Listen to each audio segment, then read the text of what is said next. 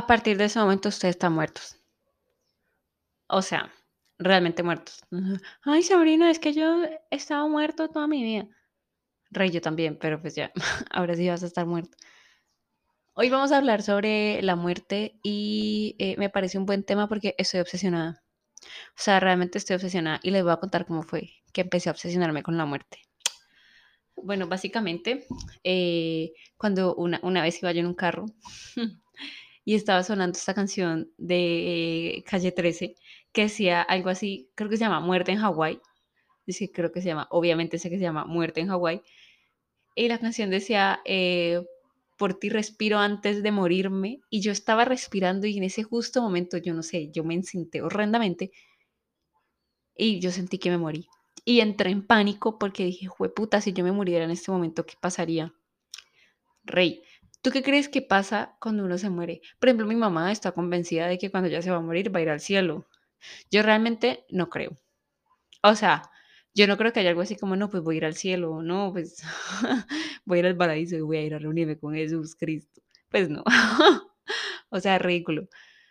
La cosa es que estuve, estuve, después de eso estuve bastante tiempo en busca de, primero estuve muy, tenía muchísimo miedo a morirme y hacía todo lo posible porque mi salud no empeorara, pues o sea, como que me cuidaba, trataba de no, de no comer mal, trataba de no beber mucho, o sea, era como que no, y si me da cirrosis, no, y si me da diabetes, no, y si me da tal cosa.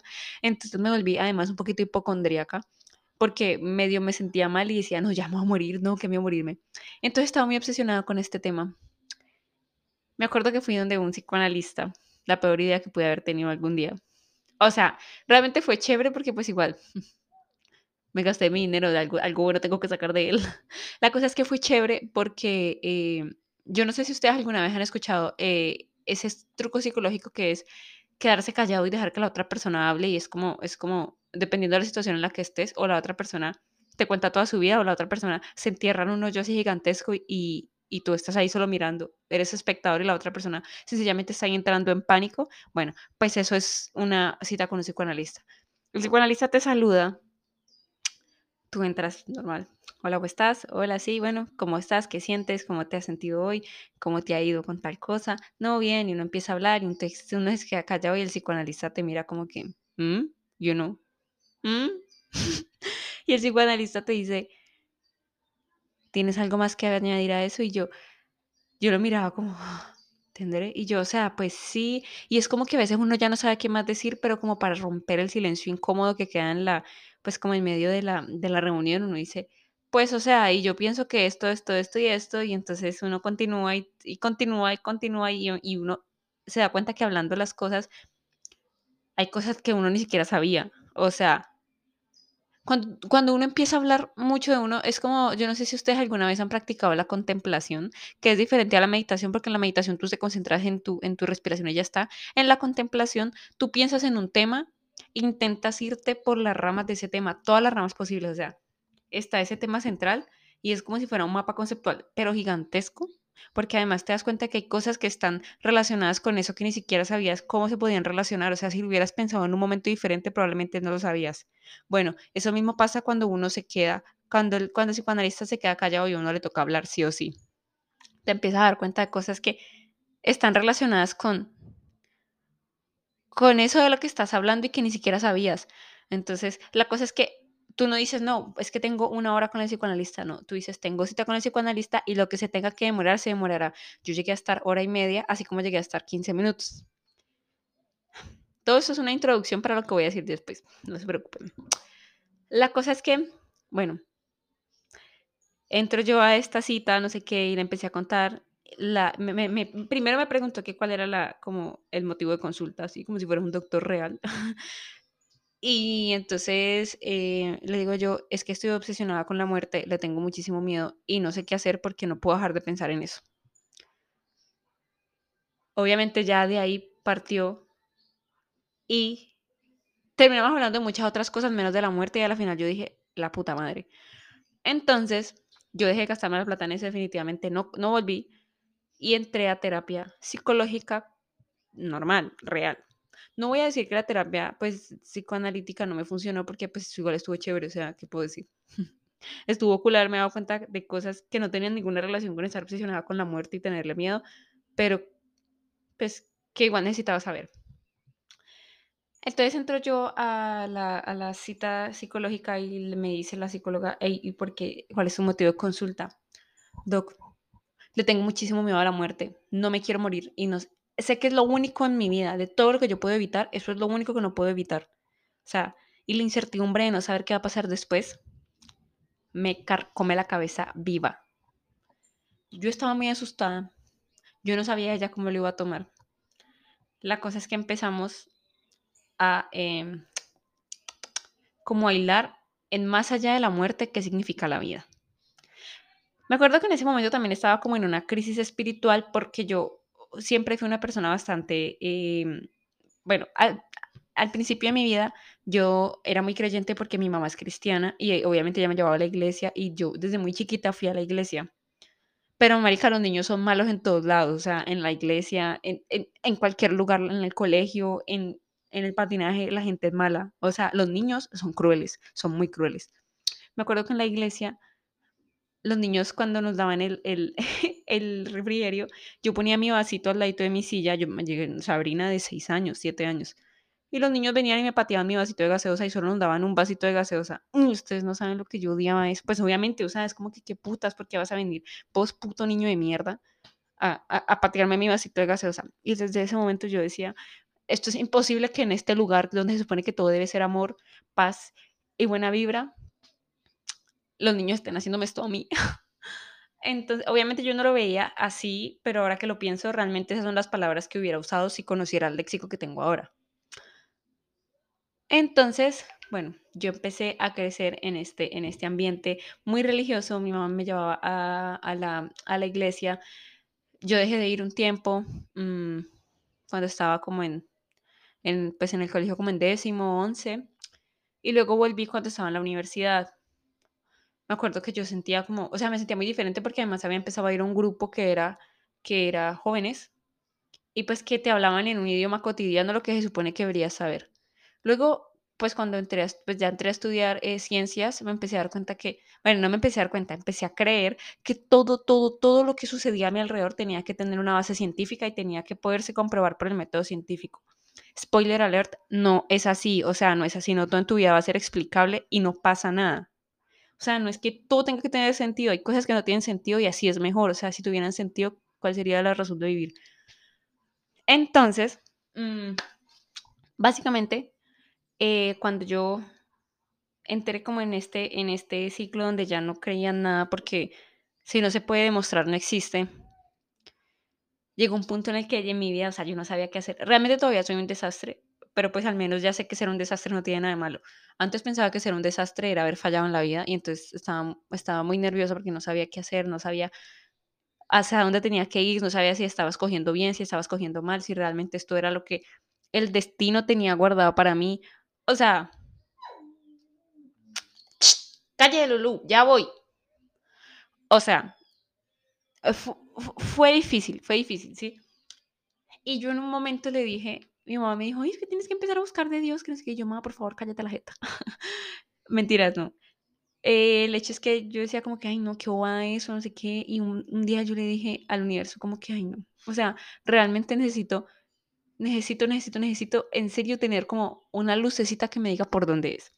Y entonces yo le dije, por favor, universo, mándame una señal, por favor, o sea, el universo sí existe, mándame una señal.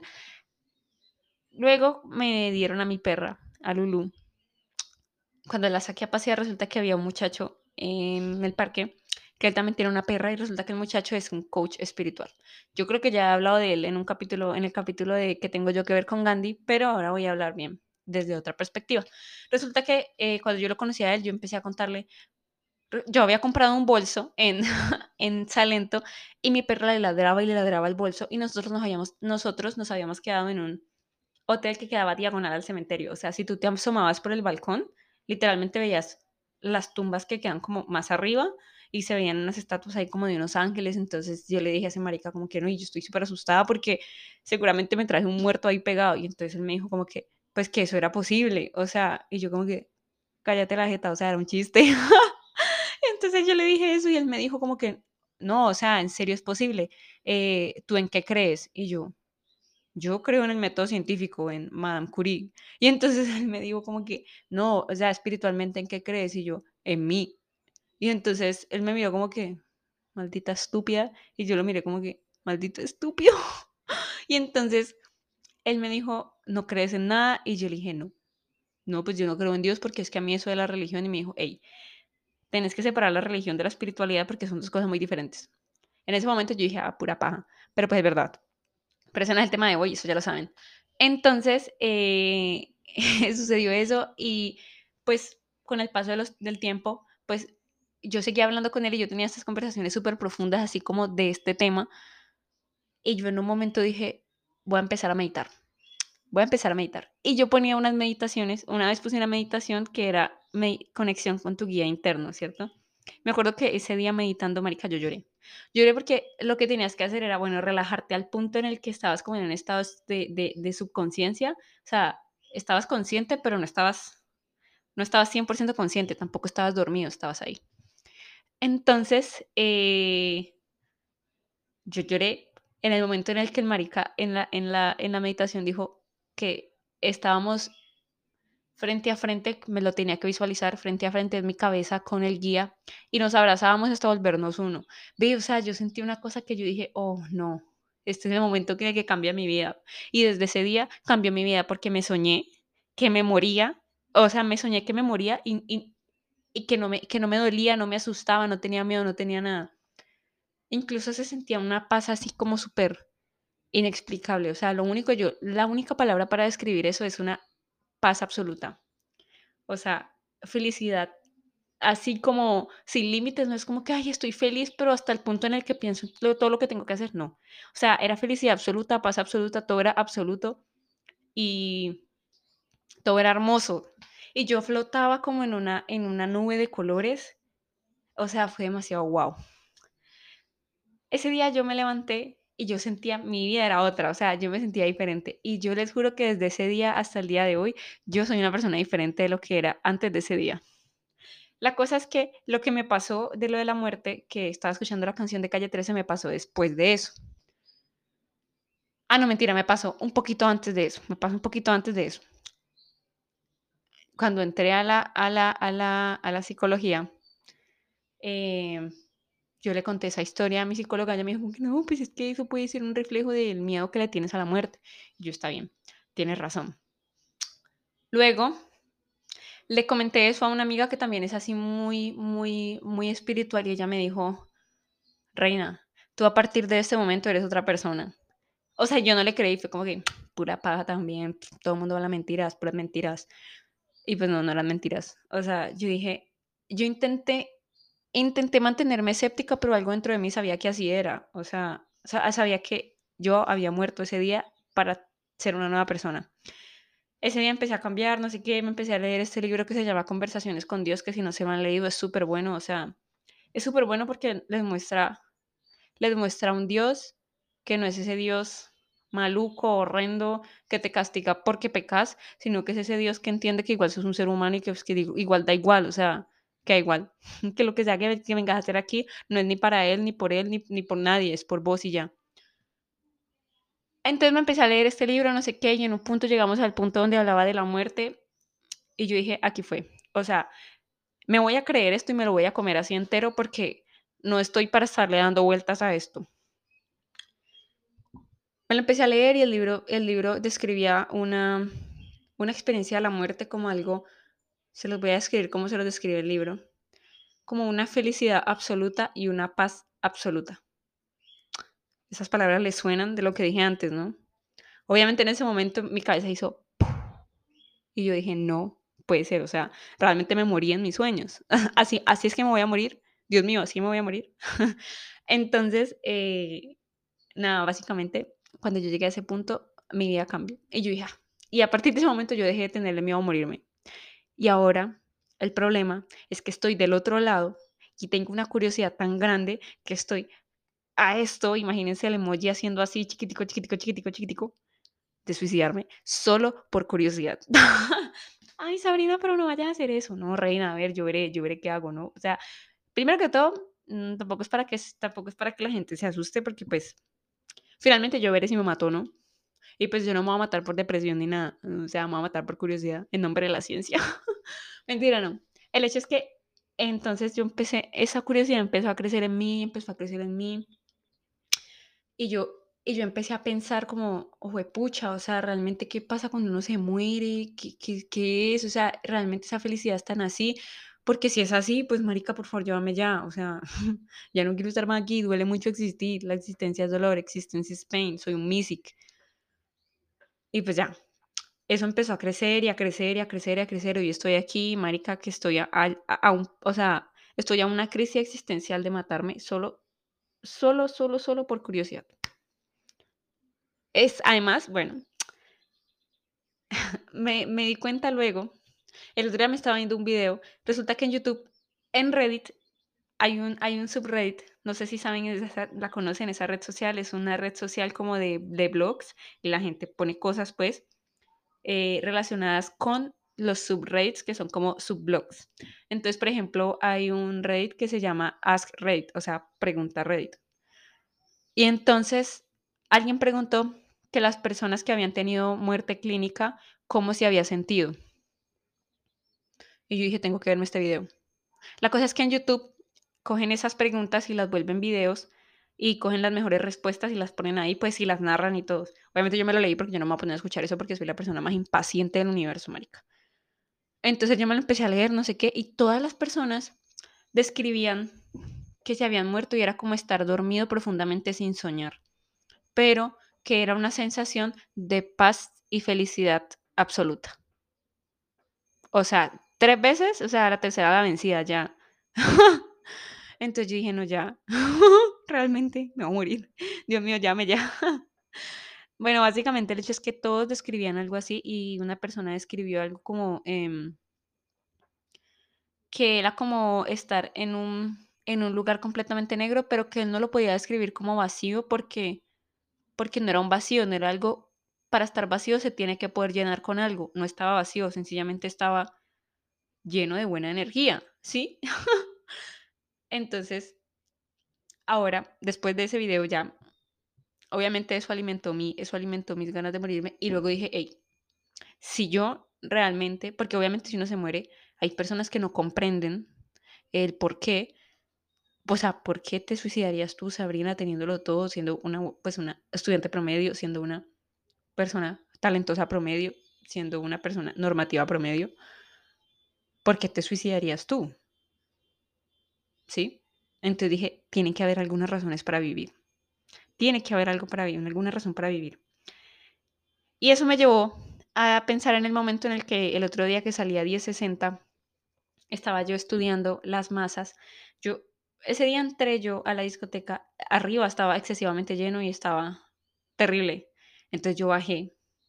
Dije, me voy a hacer en la zona tecno porque es más tranquila. Obviamente había muchísima menos gente y yo empecé pues empecé a bailar normal y yo veía que todo el mundo bailaba igual y yo me sentía diferente porque yo bailaba diferente. Yo dije, hmm, maybe debería como mimetizar con la, con la masa que está aquí en este lugar. No, yo no fui capaz. Sencillamente yo, empecé, yo intenté hacerlo como para, para no llamar mucho la atención porque además estaba sola. Y en un momento me sentí tan incómoda que dije, no, o sea, no. Días antes me había estado preguntando si realmente, pues he estado teniendo como cambios en mí y me he estado dando cuenta de, diferentes cosas, he intentado eh, ser más segura en cuanto a mí, he intentado em, como mantener un poquito más la autenticidad a, mí. Mm, y sin embargo, me he encontrado siendo muy normativa. Y entonces estoy pensando en ese momento en el que estoy bailando y me siento incómoda, ¿esta soy yo? O, ok, o sea, entonces, entonces, aquí las cosas se puse, empezaron a poner así como borrosas, los límites empezaron a poner borrosos porque yo sentía que era normativa y cuando llegué a las masas me di cuenta que no era así, pero igual me seguía sintiendo así. Entonces dije, ¿soy muy versátil o solamente no sé quién soy? ¿Sí? ¿Soy muy versátil o solamente no sé quién soy? Y en, en esa frase no he dejado de pensar los últimos, los últimos ocho días. ¿Soy muy versátil o realmente no sé quién soy? ¿Ustedes son muy versátiles o realmente no saben quiénes son? Porque yo no sé quién soy. Eso me lleva a... El otro día me estaba viendo un video de YouTube. Ah, bueno, porque renuncié nuevamente a las redes sociales porque estoy harta. O sea, yo entro, yo entro ahí y eso es un veneno. Entonces ya me estaba envenenando otra vez y dije, no más, tranquila Sabrina, no más. Y entonces eh, me he vuelto eh, consumidora de YouTube, consumidora de contenido de valor de YouTube, que hay muchísimo contenido de valor. Y entro a ver un video de un marica que se llama, ah, se llama Heinz. Y él al principio te sirve, te- él prepara un té y te lo sirve como, como si yo tuviera una cámara aquí enfrente y te lo estuviera sirviendo y te digo, te hice este té. Y se ven deliciosos, o sea, un día esto voy a hacer un té de esos porque, además ese marica habla y se siente como una paz, como una tranquilidad, o sea, nada, nada, o sea, nada de lo que ustedes sienten en este podcast lo van a sentir cuando estén viendo un video de él, porque es todo lo contrario, o sea, yo voy a 2x y él va en 0.5x y además tiene ese poder, esa energía para tranquilizarte y que vos puedas escuchar media hora de video pensando que son 10 minutos. Pero bueno, eso no era lo que iba a decir. La cosa es que el video que yo me vi hablaba sobre eh, cómo él encontró su verdadero ser, o sea, su verdadera persona, quién era realmente. Resulta que él hablaba de que él sentía, que él se sentía auténtico, pero se dio cuenta que era normativo y que pertenecía a las masas. Y yo dije, hey, bueno, sí soy. Y probablemente ustedes también son. Y dijo que eh, una vez en alguna, en alguna, en alguna, en algún viaje que había hecho, él es nativo de Jamaica, un maestro le había dicho que él presentía, que él sabía que esa persona que él estaba mostrando no era lo que él era realmente por dentro y que sentía ese dolor interno porque su, su, verdadero, su verdadero ser quería salir. Y yo así soy. sí soy, o sea, así soy. Y entonces yo dije, bueno, voy a verme todo el video. A la final del video resulta que el marica lo único que dice es que se dejó crecer las rastas y que un cambio exterior realmente generó un cambio interior en él, pero que no podía atribuírselo solo a eso. O sea, que obviamente un cambio interior pequeño también logra un cambio exterior en. Él en cualquier momento de su vida nunca había podido nunca habría podido lograr dejarse crecer las rastas porque pues es como si yo me calviara, marica. O sea, yo me muero por calviarme, pero realmente podría calviarme. O sea, tengo calor en este momento, me, me- me estorba mi pelo porque además es, in- es, es incontrolable, pero realmente podría calviarme. Mi novio me terminaría si me calveo, dejaría de ser bonita si me calveo. Entonces, en ese punto yo dije, tengo que dejar de preocuparme por lo que las demás personas puedan pensar de mí o por lo que yo pueda juzgar de mí, teniendo en cuenta los juicios y, los, y las normas que me han inculcado durante toda mi vida, tanto en mi casa como en mi entorno, ya sea por fuera, eh, en la universidad, en el colegio, e incluso pues mis amigas más cercanas o las más lejanas, da igual, o sea, ¿quién, quién carajo? La cosa es que tienes que empezar a preocuparte, primero, por quitarte los juicios, segundo, por mantener mm, esa fidelidad hacia ti mismo. Y tercero, por dar una representación exterior de lo que realmente eres interiormente. Ahí yo dije, bueno, ¿realmente vale la pena entonces morirse? Sí, sí vale la pena morirse, pero aún no. Porque me parece que todos en esta vida, o sea, tenés un, o sea, no, no tenés una sola oportunidad, pero en esta realidad, en este momento, en esta vida que te tocó, siendo Sabrina, te tocó ser esa persona. Te tocó ser esta persona y aprovechar que sos esta persona porque en otra vida seguramente te va a tocar una persona completamente diferente y difícil. Pero si en esta vida tú empiezas a como a evolucionar y a ser una persona diferente, y a ser una mejor persona y ayudar a los demás, entonces en otra vida tú vas a ser una persona mucho, mucho más, va a ser mucho más fácil vivir, ¿sí? Porque no solamente tú como persona evolucionas, sino que además tu alma evoluciona y bueno, esto ya es otra cosa, pero el hecho es que sí vale la pena morirse, pero no vale la pena morirse ya. Primero toca vivir, porque si no, la otra vida va a ser terrible, terrorífica, tenebrosa. Entonces ya saben, Yo finalmente entonces le perdí el miedo a la muerte, eh, me parece que es una experiencia muy bonita, muy chévere y ojalá me muriera un día de estos, pero pues que fuera un, como un accidente. o sea, no me suicidaría. O sí me suicidaría, pero me suicidaría inconscientemente, como un autosabotaje. ¿Podría autosabotear mi vida? ¿Verdad? ¿Podría autosabotear mi vida? ¿O no? Bueno, no sé. El hecho es que, pues ya, además he decidido que no voy a desperdiciar mi vida llorando por la universidad ni llorando por el trabajo. O sea, voy a dar lo mejor de mí, pero pues, marica, no puedo ser perfecta y tampoco lo voy a buscar porque eso es lo único que me va a traer sufrimiento. El otro día mi novio me estaba contando una historia de una persona que siempre sacaba cinco en todas sus materias y que los profesores eran como que no, es que, por ejemplo, hiciste un trabajo en grupo y tus compañeros sacaron 3.5, pero yo a ti te voy a poner 4.8 porque el resto de tus trabajos son impresionantes. Y primero al principio me sentí como un culo y luego dije, no, esa no es la vida que yo quiero vivir. O sea, de pronto la niña es que eh, súper dotada. Y pues yo no soy súper dotada, pero ¿y qué? O sea, realmente eso le asegura a ella que vaya a tener más éxito que yo. Y vamos aquí a coger la noción de éxito y a decir qué es el éxito, ¿no? Porque probablemente ella vaya a tener más éxito como académico y yo de pronto voy a tener más éxito humano. O sea, eso suena re mal, pero pues como más éxito en el, en, en, el, en, el ámbito en el que yo de pronto voy a ser una persona más empática o que voy a ser una persona... Es un ejemplo, ¿no? no es que Sabrina dijo que iba a ser más empática de la niña que sacó cinco. No, sapos. ¿No qué? Realmente que esa persona sea mejor que, que, que, que yo en ese aspecto no quiere decir que vaya a ser mejor que yo en otro aspecto, porque la vida no se mide de esa manera, o sea, no se comparen con otras personas diciendo, es que él tiene más talento que yo, él tiene más talento que tú en eso, pero tú podrías comparar un, deportista con un artista y quién tiene más talento.